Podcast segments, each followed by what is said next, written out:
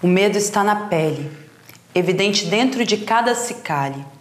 Quem me julga, me xinga, me bate, esquece que estamos envolvidos pela mesma carne. Derme, epiderme, é tudo pele, mas ainda assim nos tratam como vermes. E se pudessem, nos exterminariam. Se pudessem, fazem isso todo dia.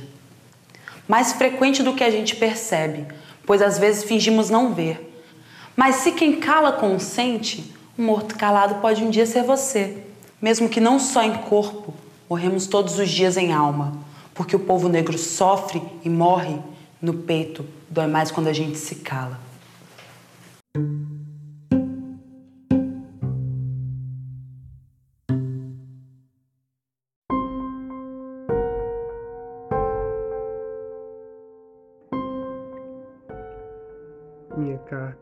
De alforria não me deu fazendas, nem dinheiro no banco, nem bigodes retorcidos. Minha carta de alforria costurou meus passos aos corredores da noite de minha pele. Negro forro de Adão Ventura. Meu nome é Napoleão Carvalho e esse é um podcast qualquer. Hoje o podcast será um pouco diferente. Em vez de perguntas a serem respondidas, o entrevistado irá explanar sobre um assunto definido. Para o podcast de hoje, o convidado é João Silva, professor e residente em Grajaú, Maranhão. João terá o espaço agora para explanar sobre racismo e o projeto de embranquecimento.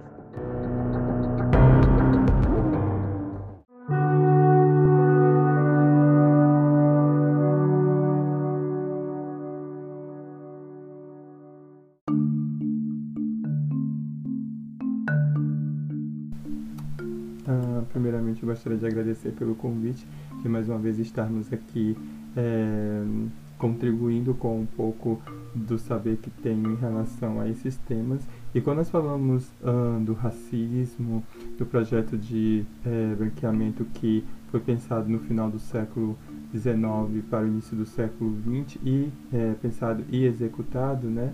Uh, antes de mais nada, precisamos fazer uma contextualização histórica para entendermos os acontecimentos que levaram a tudo isso e o que isso resultou na nossa sociedade até os dias atuais. É, o Brasil, no período da sociedade escravocrata, ele recebeu aproximadamente 3,5 a 4 milhões né, de escravos, uma estimativa. E isso significava um grande número né, de pessoas. Era mais né, da metade da população branca. Né? E, ou seja, até no período da, da escravidão, os negros eram a maioria. Né? Uh, e é, esse processo da escravidão não foi um processo que é, foi harmônico. Por quê? Embora escravizados, os negros eles não uh, se contentavam com aquela uh, situação, logicamente por conta de tudo uh, o que eles passavam, que resultou em muitas rebeliões, fugas, suicídio né, e morte de senhores, é, a criação de quilombos né, e entre outros conflitos que aconteceram. Uh, só que houve um momento, uh, a partir da Revolução Burguesa, que ocorreu na Inglaterra, e nesse período a Inglaterra era uma sociedade que tinha uma grande influência uh, no quesito é, é, econômico em todo o, o em, em, relação a todas as outras é, todos os outros países enfim, e todos os outros continentes. Uh, e por conta desses interesses é, econômicos, uh, não era interessante uh, utilizar a, mão de obra, a mão de obra escrava e a Inglaterra pressionou o Brasil para que ele é, libertasse os escravos. Porém, o Brasil, ele de imediato não cedeu às pressões advindas da Inglaterra e elaborou leis estatais uh, para tentar é, conter ao máximo possível uh, a escravidão é, no Brasil. Então, teve a lei de terras, a lei do ventre livre, que foi é, que ocorreu em 1871, uh, a lei é, sexagenário, que ocorreu em 1888, e entre outras medidas que foram tomadas até o momento da assinatura da Lei Áurea em 1888. Porém, as pessoas acabam pintando a ideia, a imagem de, eh, da princesa Isabel como a princesa uh, que salvou os negros uh, do processo escravista, que libertou ou a santa. Mas não é dessa forma. Na verdade, ela apenas cedeu à pressão que a, que a Inglaterra uh, estava é, impondo não só ao Brasil, mas é, em, relação às outras colônias e etc., uh, que pertenciam é, tanto a ela quanto às outras nações que estabeleciam relações comerciais com ela. Né? Então, houve aí essa pressão para que é, ela libertasse os escravos. E como ela estava no poder porque uh, o seu pai é, estava acometido de uma doença, então um, ela acabou assinando e etc. E para isso, né, recentemente, agora em maio, dia 13 de maio, é, comemora-se a abolição da escravidão, né, a assinatura da Lei Áurea. E, porém, essa data ela acaba é, tendo uma conotação é, diferente das, do que é, as pessoas é, acreditam que ela possui. Por quê? Quando falamos da assinatura da Lei Áurea, nós estamos dando a entender que a princesa Isabel foi ali uma, uma mártir do, uh, por ter assinado essa lei. E dá a ela uh, um altar de santidade por conta disso. Né? E uh, os movimentos negros e etc. Uh, acabam, uh, acabaram, né, a partir de, de 1970, incorporando a comemoração do dia 20 de novembro, né, que foi o dia da execução de Zumbi dos Palmares, e essa data possui a conotação de uma data é, de lutas, de conquistas né, e de resistência é, que acaba é, fazendo com que a data 13 de maio seja esquecida por conta disso. Né? Mas, seguindo em frente, uh,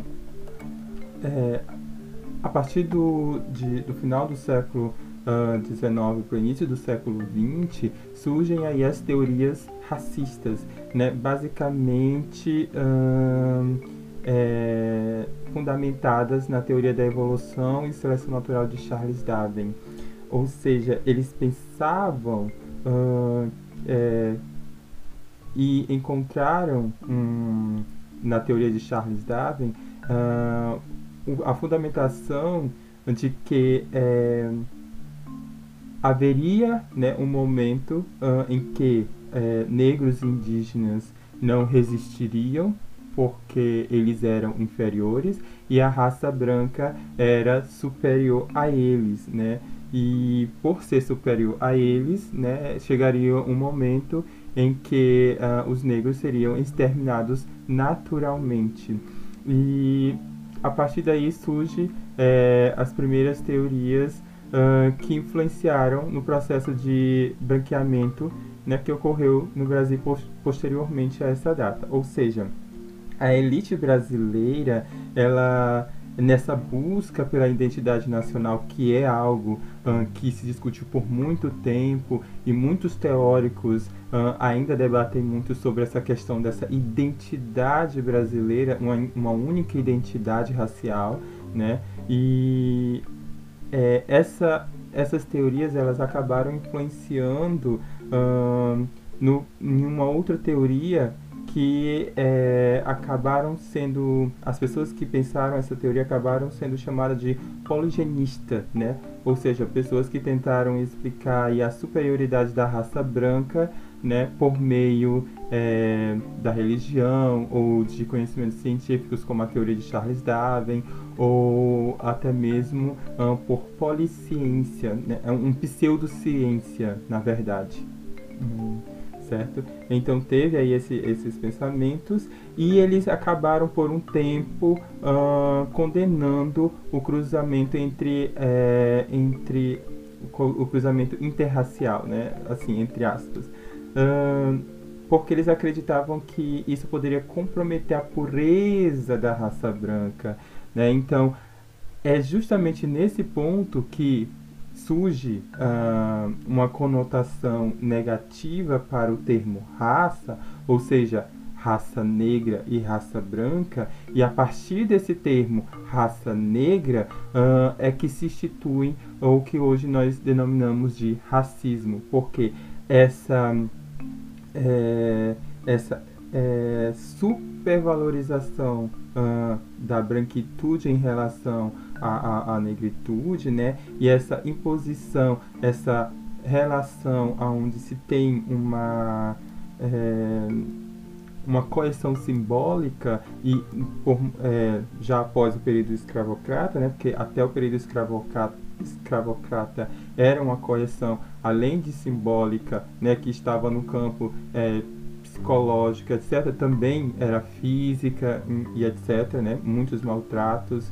E, enfim, então a partir daí surge é, essa coerção simbólica né? e surge as ideologias é, do branqueamento, uh, que acabava considerando que a espécie é, negra iria sumir por conta uh, dessa teoria de Darwin adaptada a, a, a esse contexto né, dessa, da, dessa separação de raças, entre aspas, novamente. O que eles caracterizaram como darwinismo social, né, que servia para explicar também a exclusão do negro no Brasil. Ou seja, após o período da escravidão, da libertação dos escravos, o Brasil ele não, hum, não é, elaborou nenhum projeto de lei, nenhuma política pública para dar assistência a esses escravos. Ou seja, a partir do, do momento em que a princesa Isabel assinou a, a Lei Áurea, é, esses escravos estavam libertos, mas eles teriam que é, se virar. Né? Em outras palavras, em palavras mais é, é, cotidianas, né? eles teriam que se virar. E foi aí que surgiram ah, muitas favelas, ah, muitas periferias na cidade. Por quê? Dentro da cidade tinha ali a elite brasileira, ou seja, a, a, a população branca. E os negros eles eram mal vistos, né? Porque é, no período escravocrata ele foi desumanizado, ou seja, tirou-se do negro, do sujeito negro, a humanidade. Ele era considerado um ser sem alma e por ele ser um ser sem alma, né, ele era considerado um objeto, um objeto de valor que poderia ser trocado ou poderia uh, os donos de escravos eles poderiam é, julgar é, pela vida ou pela morte desse escravo. Então estava na mão desses donos de escravos a vida e a morte uh, e etc. Né? Ou seja, o negro ele era uma, uma moeda de troca, uma mercadoria, certo? E é, em, voltando novamente em relação à questão é, dessa exclusão do negro na sociedade, se deu a partir daí. Só que nós precisamos entender que o processo de libertação dos escravos não ocorreu de imediato em todos os lugares. Existem relatos orais de pessoas é, da, que moravam em fazendas, fazendas próximas à cidade de Grajaú, Maranhão, que afirmaram que seus pais possuíam é, ou possuíram escravos né, até a década de 1920, 1930, né? Porque uh, mesmo que a princesa Isabel tivesse assinado a, é, a Lei Áurea, muitos fazendeiros, donos de, é, de terras, mantiveram os escravos ali consigo por muito tempo. Lembrando que, como não houve essas políticas públicas, muitos escravos tiveram que voltar para essas fazendas e tendo que trabalhar né, por comida ou por é, é, pouquíssimo dinheiro, ou seja, trabalhavam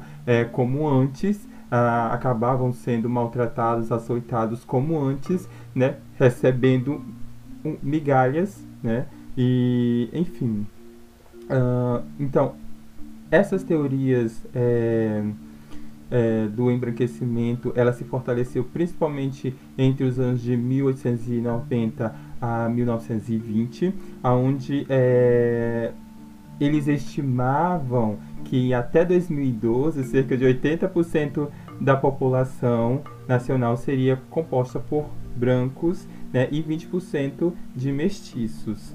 É, logicamente isso não deu certo, né? Porque o Brasil ele abriu as portas, né, para os imigrantes europeus, né, principalmente ali na década de 1930. porém, uh, mesmo é, mais de um milhão de imigrantes europeus entrando no território brasileiro e eles proibindo a entrada dos indígenas asiáticos e dos africanos, né? essa população é, europeia acabou se estabelecendo é, em sua maioria é, no sudeste e sul do país. Ou seja, e o nordeste, né, centro-oeste, nordeste era, era o lugar onde se tinha a maior quantidade de negros escravizados pós-libertos, né, neste caso. Né? Então, uh, acabou que é, não, uh, não deu certo a teoria e, e, o que eles pensaram, né? Justamente por conta disso. Porque eles acreditavam que a partir do momento que essa quantidade de imigrantes entrasse no território brasileiro e é, acabasse casando, homens brancos casando com mulheres negras, uh, homens negros casando com mulheres brancas, uh, isso iria clarear né, a, a, a a população brasileira e, é, consequentemente, até 2012 eles teriam uma população majoritariamente branca, né, uma raça pura, e a, o restante é, dessa população seria é, composta por mestiços, né, mas não é, totalmente é, pretos, né, enfim.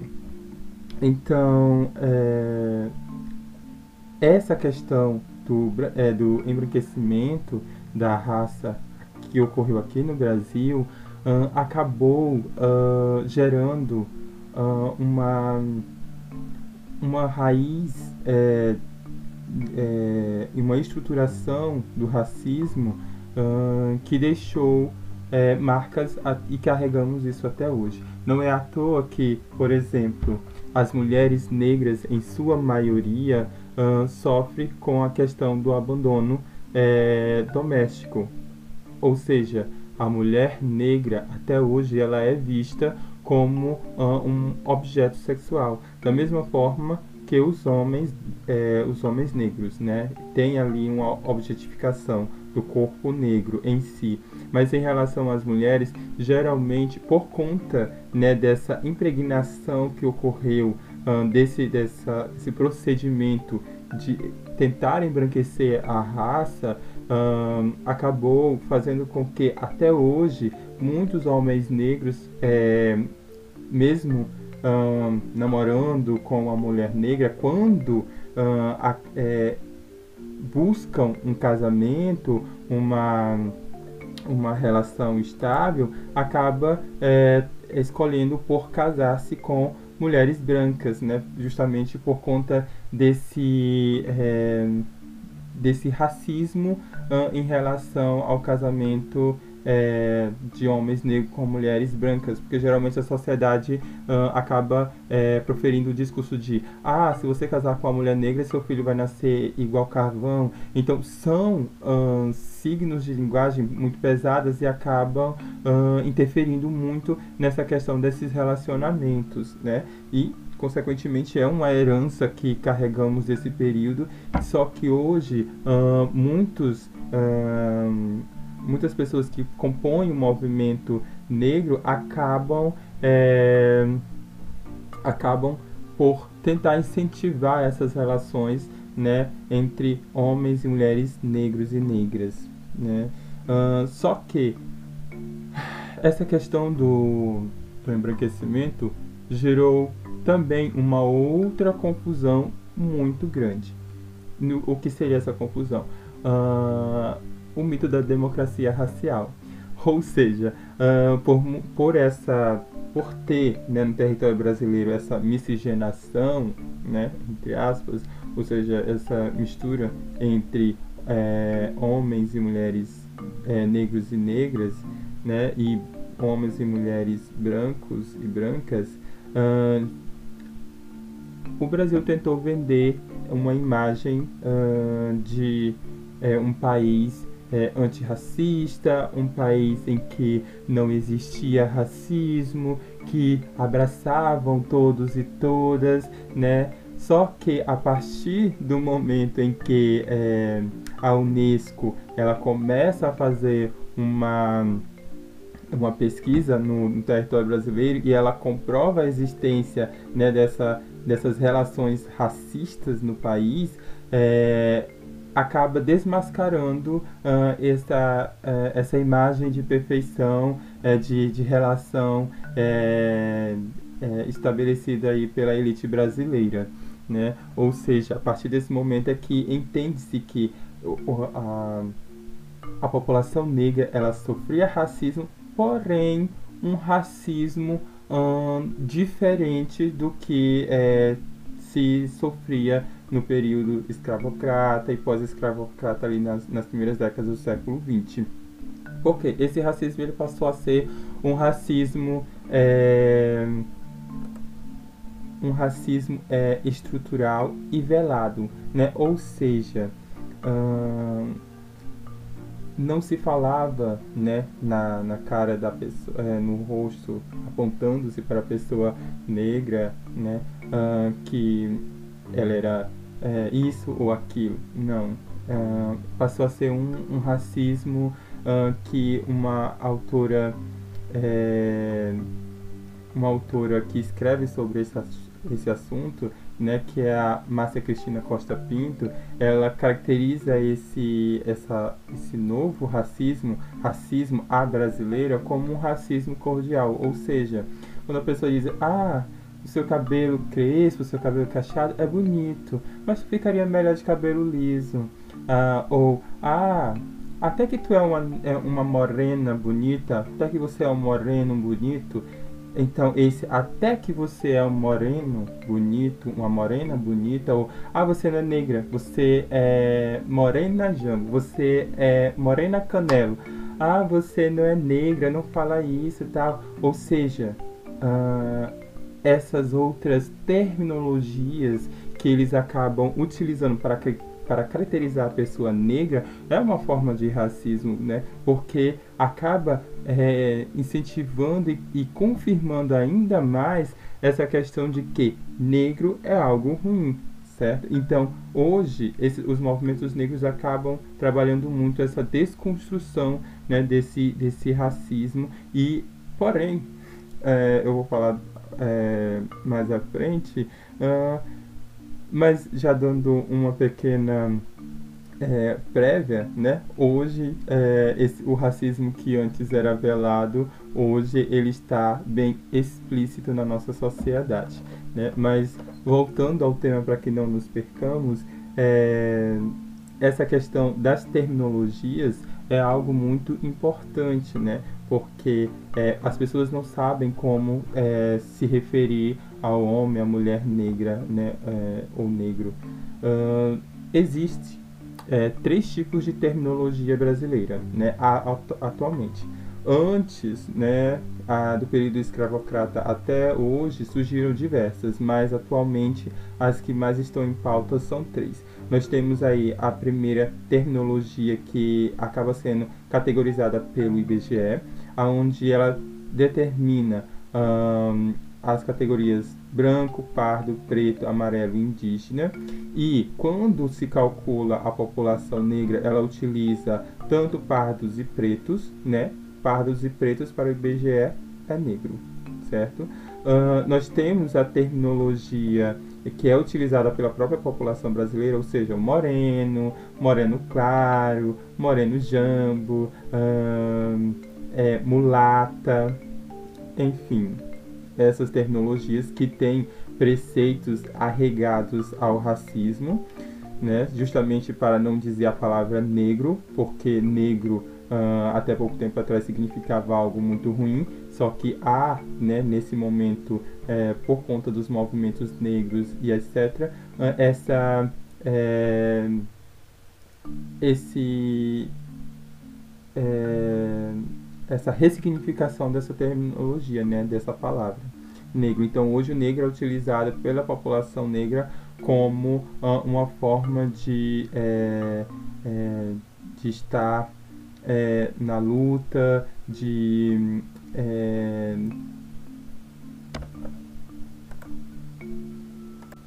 de enaltecer a beleza do homem, da mulher negra, né, das características negras e etc. Uh, e nós também temos o terceiro, é, a terceira terminologia que é utilizada pelos movimentos negros, né, onde é, ela, é, os movimentos negros acabam utilizando um critério bicolor, ou seja, é para os movimentos negros, e isso nem todos, porque nós temos diversos movimentos negros, né, uh, existe as, é, o branco e o afrodescendente, ou seja, funde-se aí o pardo e o negro novamente na mesma categoria, que é a afrodescendente. Né.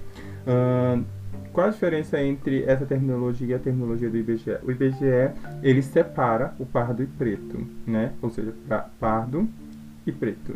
E é, já a, o movimento negro ele acaba juntando todos. Porém, o IBGE, quando nós vamos contabilizar a população negra do, do país, é, ele acaba juntando pardos e pretos e é, na mesma categoria, né, a categoria é, negra, né, das pessoas negras, certo? Então, uh, tem, é, em certo ponto, uma dualidade de conceitos é, por conta dessa divergência do termo raça e etnia, né? Porém, é, é importante ressaltarmos é, que o, tanto o, a, o termo raça quanto o termo etnia é algo extremamente importante para que possamos entender a, o racismo né, na nossa sociedade. Por quê?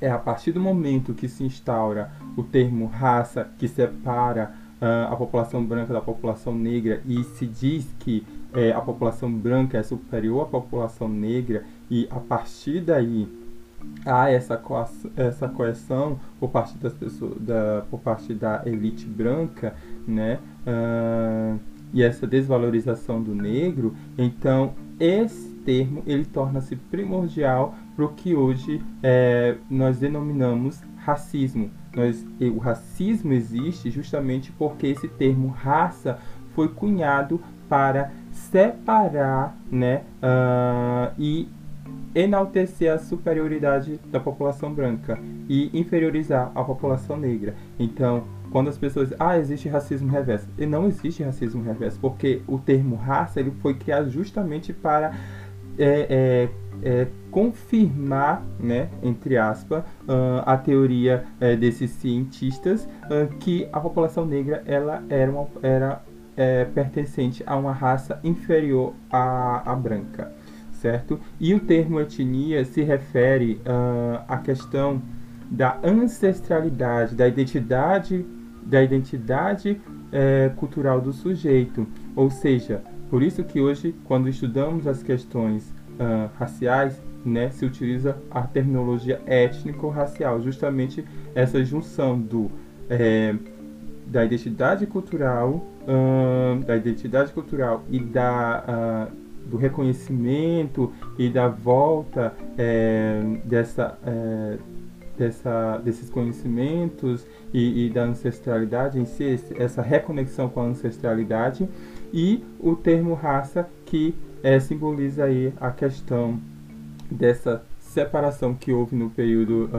pós-escravista, né, entre é, que queria denominar a raça negra com, ou queria denominar as pessoas negras como uma raça é, inferior, né? E isso acaba uh, trazendo hoje é, para nossa sociedade o que nós chamamos de um racismo institucionalizado, ou seja, um, o que seria esse racismo institucionalizado? É um racismo que ele acaba por segregar, né? Tem ali um certo isolamento da pessoa negra uh, em diversos âmbitos, tanto nas escolas, nos empregos, é, é, em outros âmbitos sociais, né? Até a década de 1950, a cidade de Grajaú, muitas pessoas eram uh, existia um lugar específico para as pessoas brancas, um lugar específico específico para as pessoas negras se confraternizarem, né? E etc. Então isso demonstra uh, claramente é, essa é, esses preceitos racistas que adviram de, de toda a, a, de toda essa estrutura que foi criada no período é, escrava, é, escravagista e pós é, aqui no país, né? E lembrando que a, o racismo que impera no Brasil é um racismo uh, que está ligado à cor de pele. Uh, as pessoas acreditam que é, o negro hoje não sofre racismo, né? Mas é, por muito tempo esse racismo ele foi um racismo velado, um, um racismo que é, era muito sutil, né? Era em poucas palavras que acabava se percebendo, mas hoje uh, esse racismo ele está aí é, escancarado para a sociedade. Ou seja, hoje as pessoas né, principalmente por conta desse advento da internet, acabam tendo hum, é, uma, uma coragem maior de disseminar os, os seus discursos, aquilo que acreditam e que pensam que é o certo, etc. Né? Então, hoje se propaga é, com muita facilidade esses discursos de ódio e discursos racistas em relação à população negra, certo? Ou seja, até hoje o negro de pele retinta, né, ou seja, o racismo de marca que impera aqui no Brasil é em relação às pessoas que possuem a pele retinta, né, negros, pretos, né, esse, é, essas pessoas elas sofrem muito por esse racismo, né? E quando, uh, por exemplo, a pessoa vai procurar um emprego uh, e não contrata, né? Porque muitos é, empresários, donos de lojas, é, donos de empreendimentos falam que a pessoa não possui o perfil uh, para o emprego, é, acaba levando em consideração a parte externa da pessoa, né, um estereótipo. Então, é, aí denota ainda mais essa, essa caracterização dessa estrutura racista que nós temos até hoje, né? E em muitas outras questões. E uh, não podemos, uh, eu não, na verdade não posso uh, terminar é, esse, esse, essa minha fala sem é, diz, é, falar um pouco sobre o processo da construção da identidade da pessoa negra. O processo da identidade de, da construção identitária da pessoa negra acontece uh, em dois âmbitos. Né? É, existem o âmbito em que essa pessoa ela acaba é, desde criança tendo contato com esse racismo, né? E, e desde criança tendo essa concepção, né, perpassada pela sua família.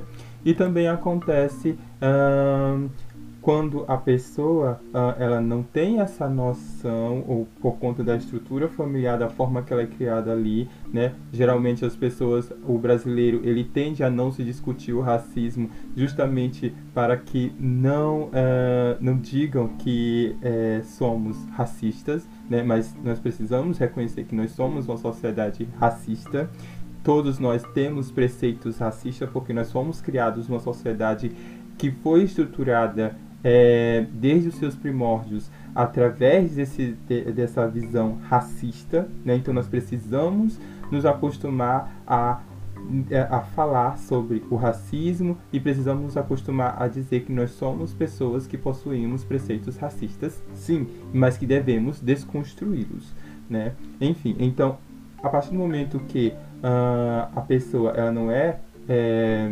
criada em um âmbito em que se fala do racismo e que acaba aceitando essa é, essa forma de subjugação e etc., ela passa por um, um, é, um processo que é, Márcia Cristina Costa Pinto, mais uma vez citando ela aqui, ela diz que é, é dividida em quatro estágios. Né? O que seria o primeiro estágio? O primeiro estágio é a submissão, ou seja, a, a pessoa negra ela quer se adequar ao modelo branco, porque esse modelo branco é o referencial. Nós temos aí na mídia digital sempre pessoas brancas aparecendo, é, a maioria da, da, da, das novelas, dos comerciais, as pessoas brancas ocupam um espaço de poder em relação às pessoas negras e enquanto as pessoas negras elas estão ocupando ali o espaço de, é, da base da sociedade, né? o proletariado, é, as mulheres negras como domésticas,